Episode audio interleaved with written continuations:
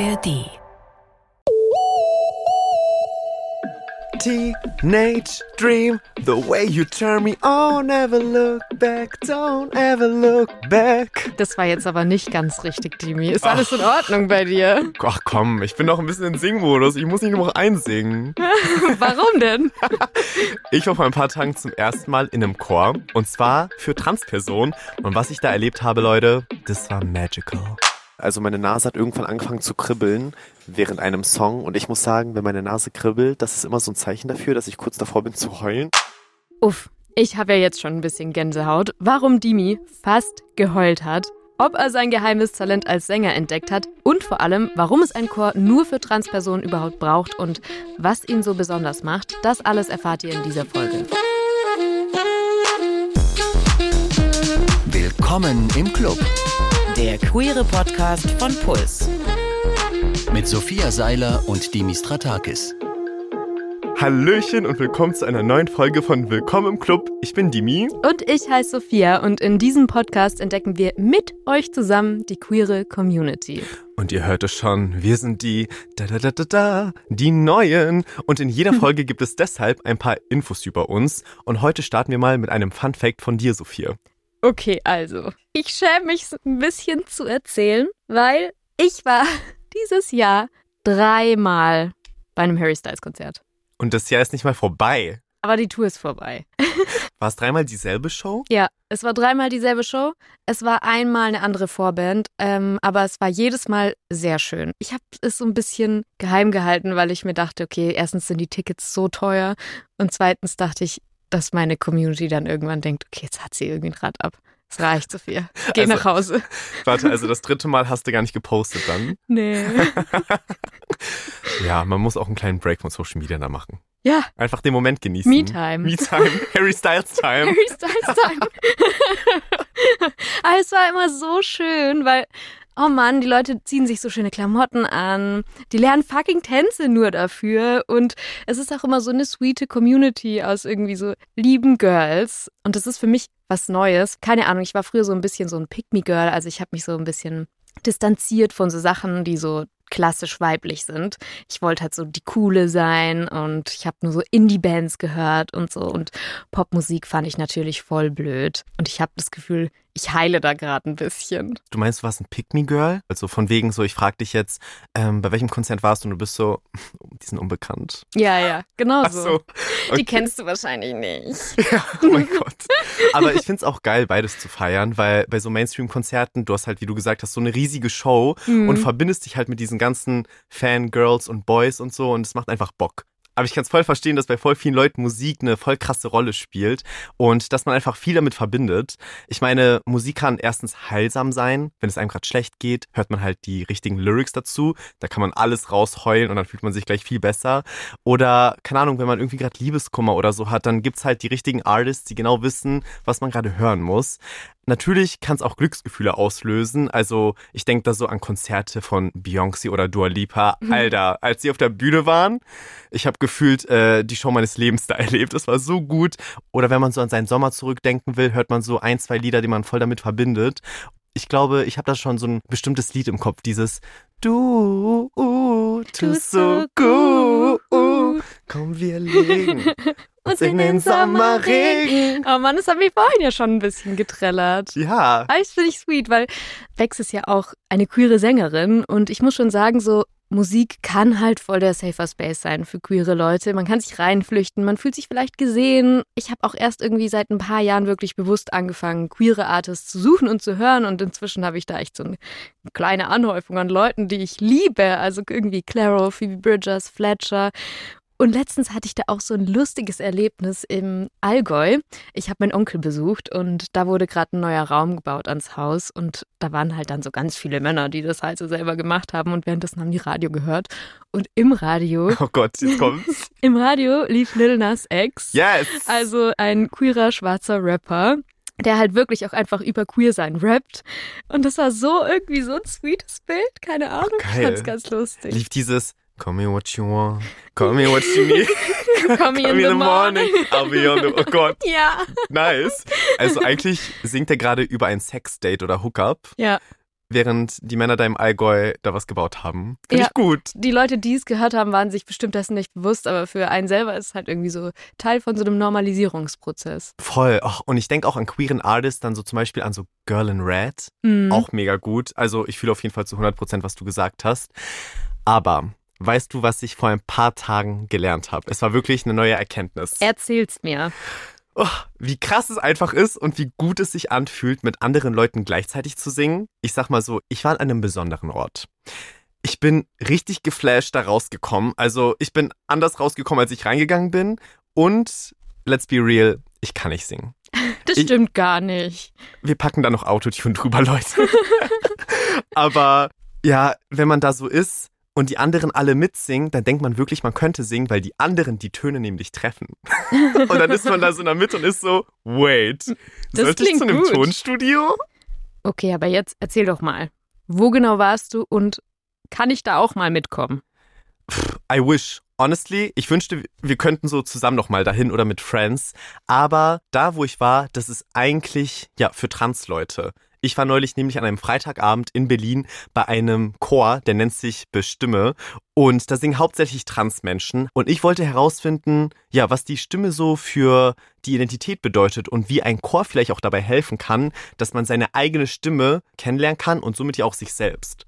Und ja, dahin würde ich dich und euch da draußen heute gerne mal mitnehmen, denn ich habe das alles aufgenommen. Jeden einzelnen Song. Ey, ich bin so gespannt, was du erlebt hast. Hören wir mal rein. Oh mein Gott, ich muss sagen, ich bin jetzt etwas außer Puste, weil ich mit dem Fahrrad durch Berlin gefahren bin, um hier hinzukommen. Aber es ist einfach so eine schöne Stimmung hier. Also ich bin jetzt in einem Hinterhof von einem Hinterhof.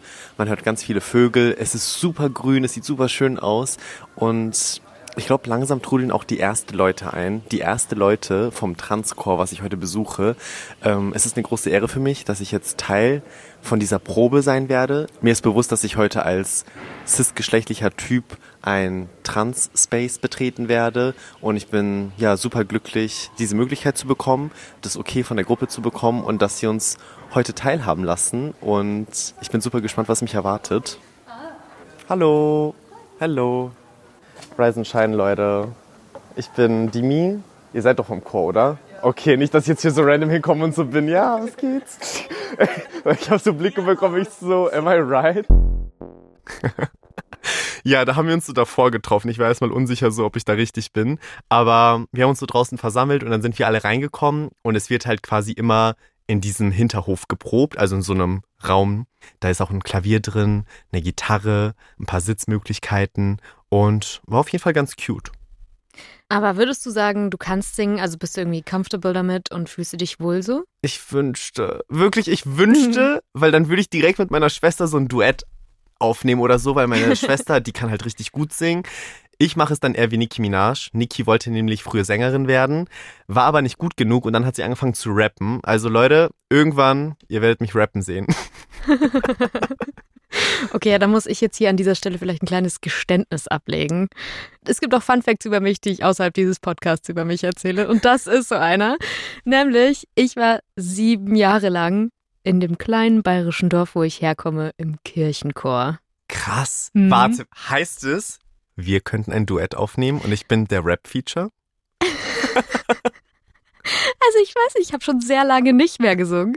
Aber damals war es halt irgendwie so, okay, ich hatte das Gefühl, man hat so auf dem Dorf die Möglichkeit, Sport zu machen oder Musik zu machen. Und ich habe Blockflöte probiert, halb geschwänzt, weil ich einfach zu faul war. Ich hatte keinen Bock zu üben. Und so singen ist mir einfach von der Hand gegangen. Und es hat mir halt irgendwie einfach Spaß gemacht. Ich war da gerne und ich habe das echt geliebt. Deswegen war ich dann auch so lange in diesem Chor. Krass. Du hast mir einfach schon auf jeden Fall was voraus und zwar sieben Jahre Experience. oh Mann, ey. Also, ja, ich muss sagen, ich bin dann da rein. Die Stimmung war sehr entspannt. Also war eigentlich ganz gechillt, alle haben so ein bisschen gequatscht. Ich war nicht der einzig Neue. Ich glaube, zwei, drei Leute waren auch zum ersten Mal da. Mhm. Deswegen, das war eigentlich ganz gut, nicht die einzig neue Person gewesen zu sein. Und man kann da jederzeit einsteigen. Also es gibt jetzt nicht so ein bestimmtes Datum, wo man auf jeden Fall hin muss oder so. Man kann jederzeit einsteigen, egal ob man vorher gesungen hat oder nicht. Wir waren so ungefähr 15, 20 Leute und ich würde sagen, vom Alter her war das auch eine größere Spanne. Also so von Anfang 20 bis so Ende 30, Mitte 30 würde ich sagen, war eigentlich alles dabei und alle Leute waren halt trans. Und langsam ging es dann los mit dem Einsingen. Ich warne schon mal vor, Leute, es klingt ein bisschen schräg und das war auch irgendwie so ein Sportprogramm, das habe ich nicht erwartet.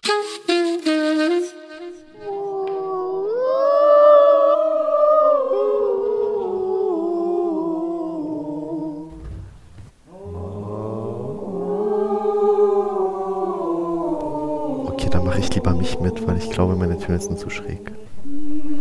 Liegestütze? Wir machen Liegestütze. okay.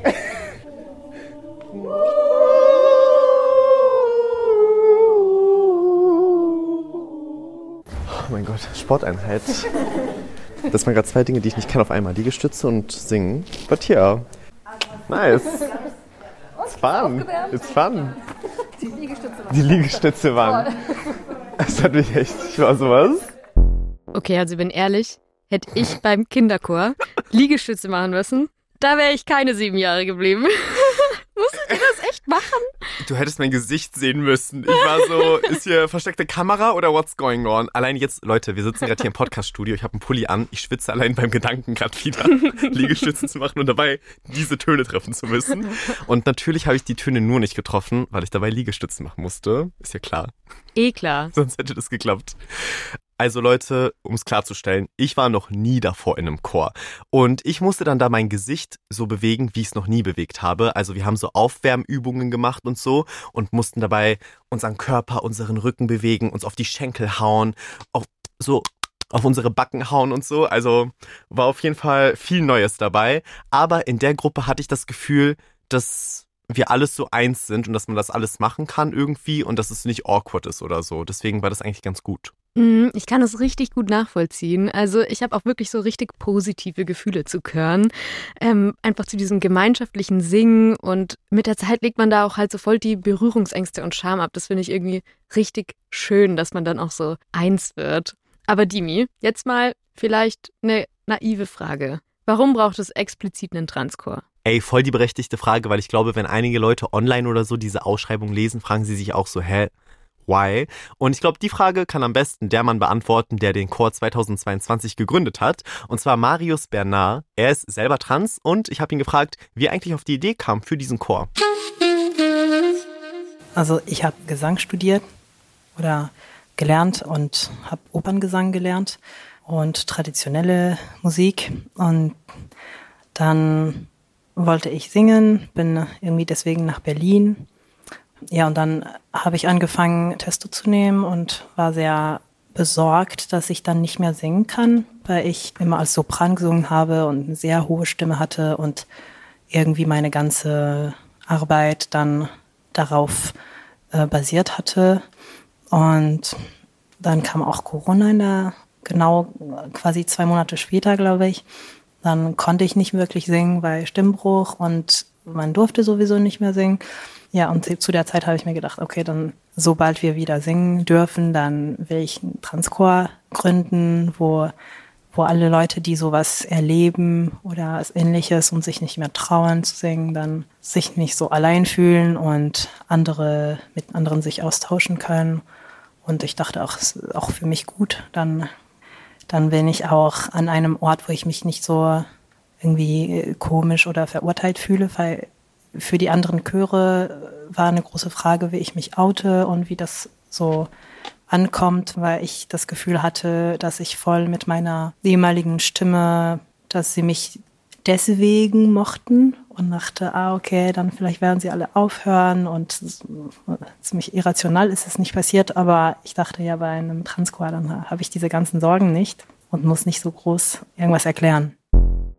Oh Mann, das klingt irgendwie richtig schön. Keine Ahnung, dass er dann auch diesen Safer Space öffnet für so viele andere Leute, die vielleicht eben mit den ähnlichen Problemen zu kämpfen haben und so.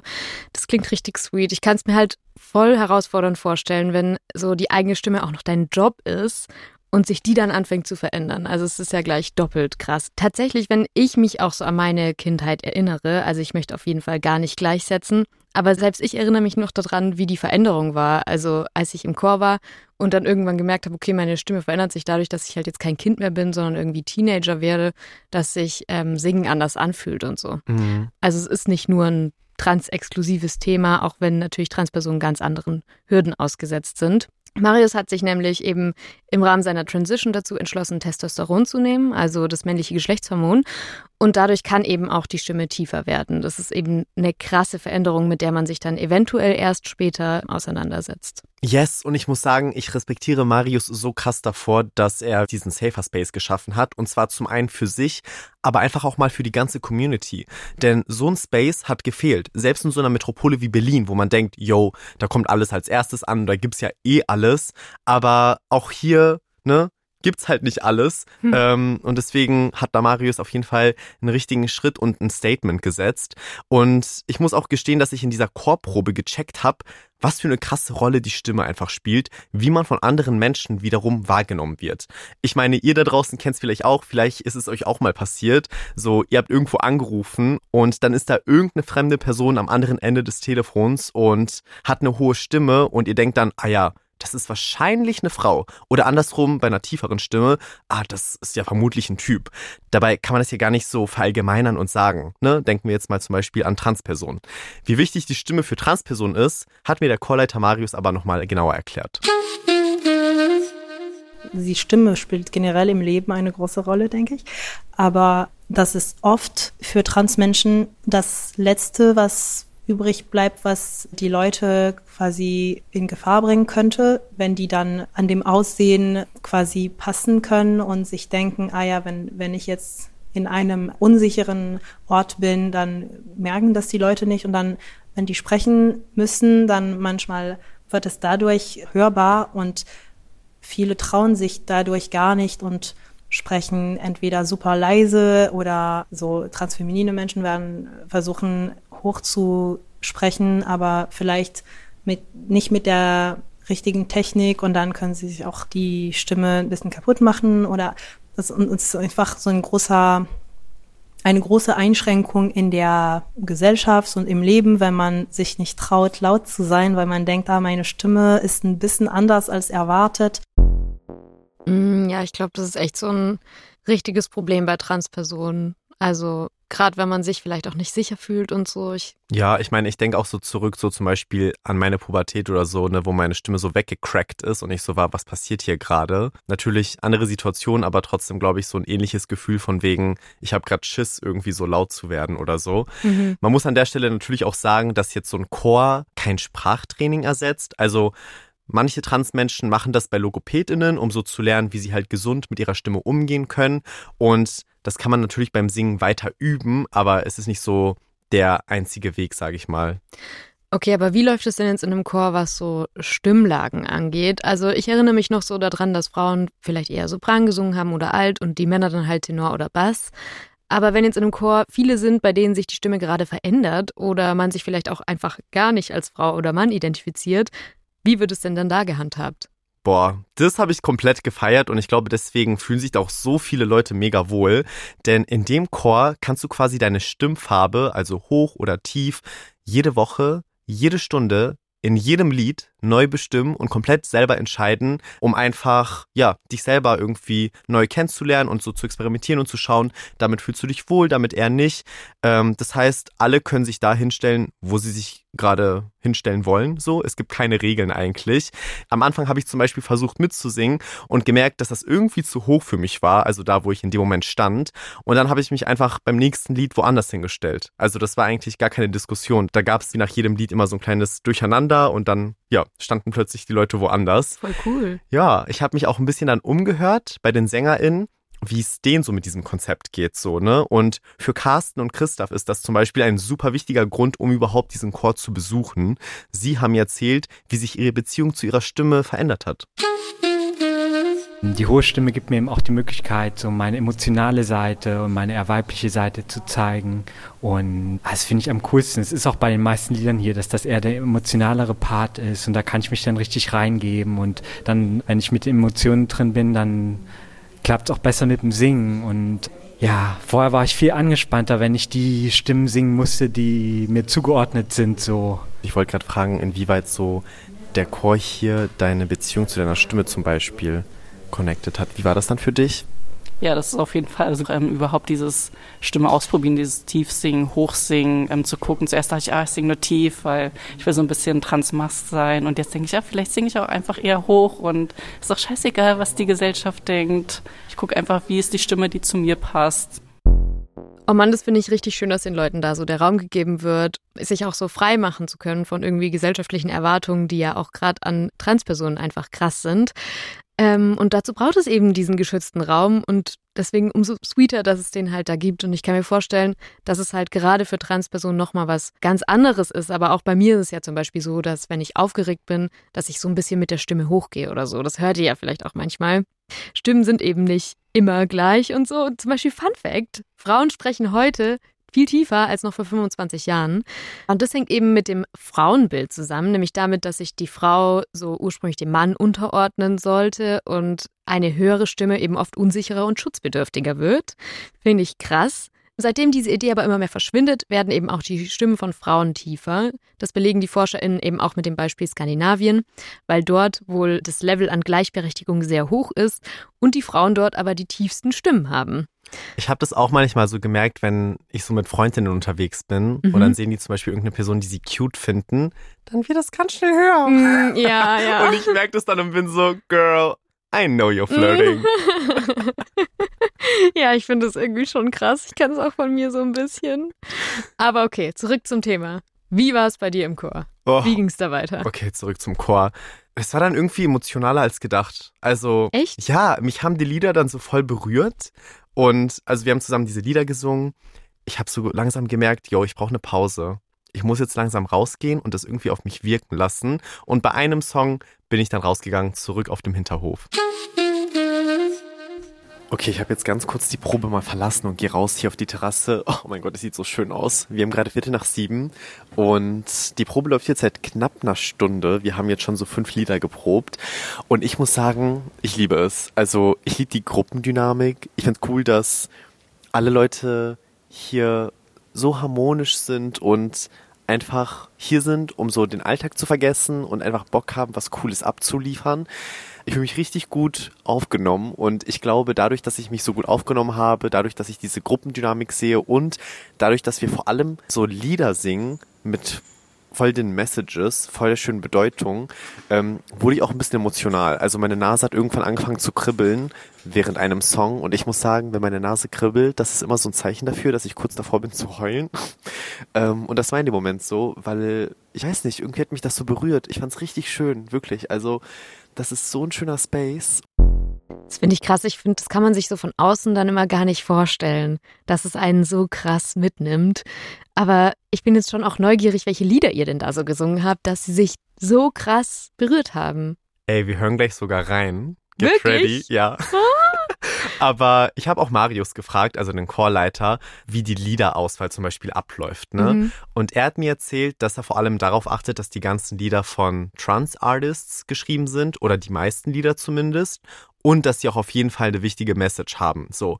Und dann haben die ganzen Puzzleteile in meinem Kopf auch plötzlich Sinn gemacht, weil das waren halt echt krasse Messages, wo es auch darum ging, dass man zum Beispiel systematisch ausgegrenzt wird oder nicht so angesehen wird, wie man sein will und so, ne? Und ich glaube, wenn man Teil der queeren Community ist, dann treffen einen diese Texte einfach anders und vor allem, wenn man in dieser Gemeinschaft singt und so spürt, wir alle sind irgendwie da durchgegangen oder gehen da durch. Das macht einen dann schon ein bisschen emotional.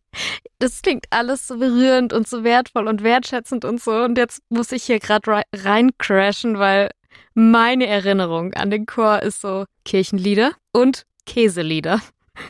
Was für Käselieder? So Käsejingles? ja, Was? Es war halt so, im Oberallgäu haben wir halt so Heimatlieder gesungen und das sind irgendwie anscheinend nee. oft Käselieder. Nein. und wirklich, ihr wollt nicht in meinem Kopf leben. Ich habe wirklich oft so random Ohrwürmer und das sind halt irgendwie sehr oft Kirchenlieder oder Käselieder. Oh Gott. ich hätte auch gerne lieber so ein, ein queeres Anthem irgendwie. Fände ich gut. Ja, also es war halt so ein Mix. Wir haben jetzt keine Käselieder oder so gesungen, aber wir haben auch zum Beispiel zu so einem viralen TikTok-Song gesungen, der hieß If I Were a Fish. Ich weiß nicht, ob du den kennst, der mm -mm. ist von Koruk. Nein. Okay. Sing ähm, mal. Ist ein warte, wir hören da gleich rein. Warte, okay. warte. Äh, genau, das Lied ist von Kuruk geschrieben, einer queeren, nicht-binären Person. Und das Lied geht halt darum, wie fies manchmal Menschen im Internet sind. If I were a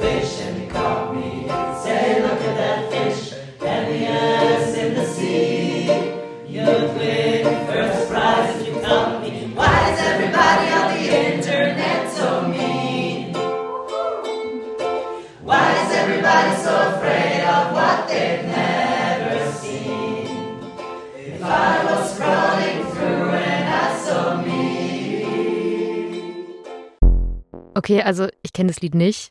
Anscheinend sind wir in unterschiedlichen TikTok-Bubbles. Naja, ich kannte es davor auch nicht. Ah, okay, na gut. Ja. Aber es klang sweet. I mean, why is everybody on the internet so mean? Why is everybody so afraid of what they've never seen? Das habe ich rausgehört. Lol, man fühlt's halt, oder? Oder es ist einfach die Realität von so vielen Leuten. Und es gibt aber noch ein Lied, was mich sehr gecatcht hat. Und zwar ist dieser Song geschrieben von Ezra Furman, einer bisexuellen Transfrau. Und sie singt in diesem Lied darüber, dass so alle ihre super verantwortlichen Freundinnen ihr Leben voll organisieren, Routine haben, sich auf Jobs bewerben, während sie einfach nur nach der Suche, ja, nach der Liebe ist und auch nach einer Freundin.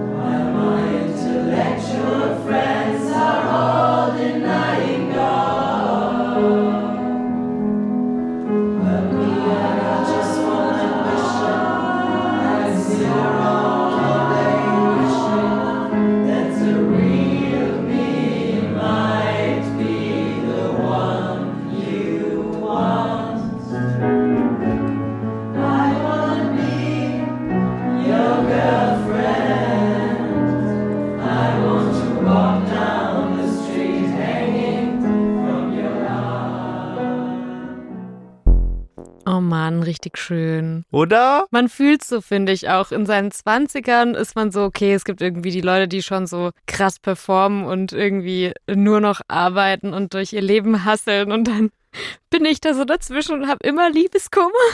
Oder man singt so einen Käsesong. Oder das Käselied, ja. Aber ich muss ehrlich sein, also wie gesagt, ich war ja während einem Lied draußen, um so ein bisschen durchzuatmen. Und das war tatsächlich das Lied. Aber ein Mitglied vom Chor hat einfach gecheckt, so dass ich rausgegangen bin und hat mir das aufgenommen. Ach was. Ja, und dann bin ich so reingekommen und er war so, hey, ähm, das ist so mein liebstes Lied und du hättest es verpasst, deswegen habe ich es dir aufgenommen. Und oh da habe ich es danach gehört und ich war so, ich liebe die Leute hier, ich muss hier eigentlich öfter hin. Aber ja, anyways. ähm, jetzt wird aber Zeit für ein weiteres Lied, weil das, was ich gerade eben abgespielt habe, wie gesagt, da war ich gar nicht dabei. Aber Leute, get ready, denn bei dem nächsten Snippet habe ich mitgesungen. Also, Vorwarnung, Lautstärke etwas leiser drehen, aber eventuell fliegen die Kopfhörer auch von alleine raus. Ich Schauen mal. bin so gespannt. Wir aber wissen nicht, wie das Gefühl ist, denn wir sind alle Anderweltenkind. Wir lieben nur die wir nach die schwül ist, weil wir ja anders als die anderen sind. Ja? Wann ist, wo kriege ich meinen Vertrag? Wo kann ich unterschreiben? Du hast gesungen. Ja, ich habe Töne aus meinem Mund erscheinen lassen. Andere Töne als die anderen Leute um mich. ESC wann? Ach Mann, ey. Ja, also in meinem Kopf hat sich das wirklich besser angehört.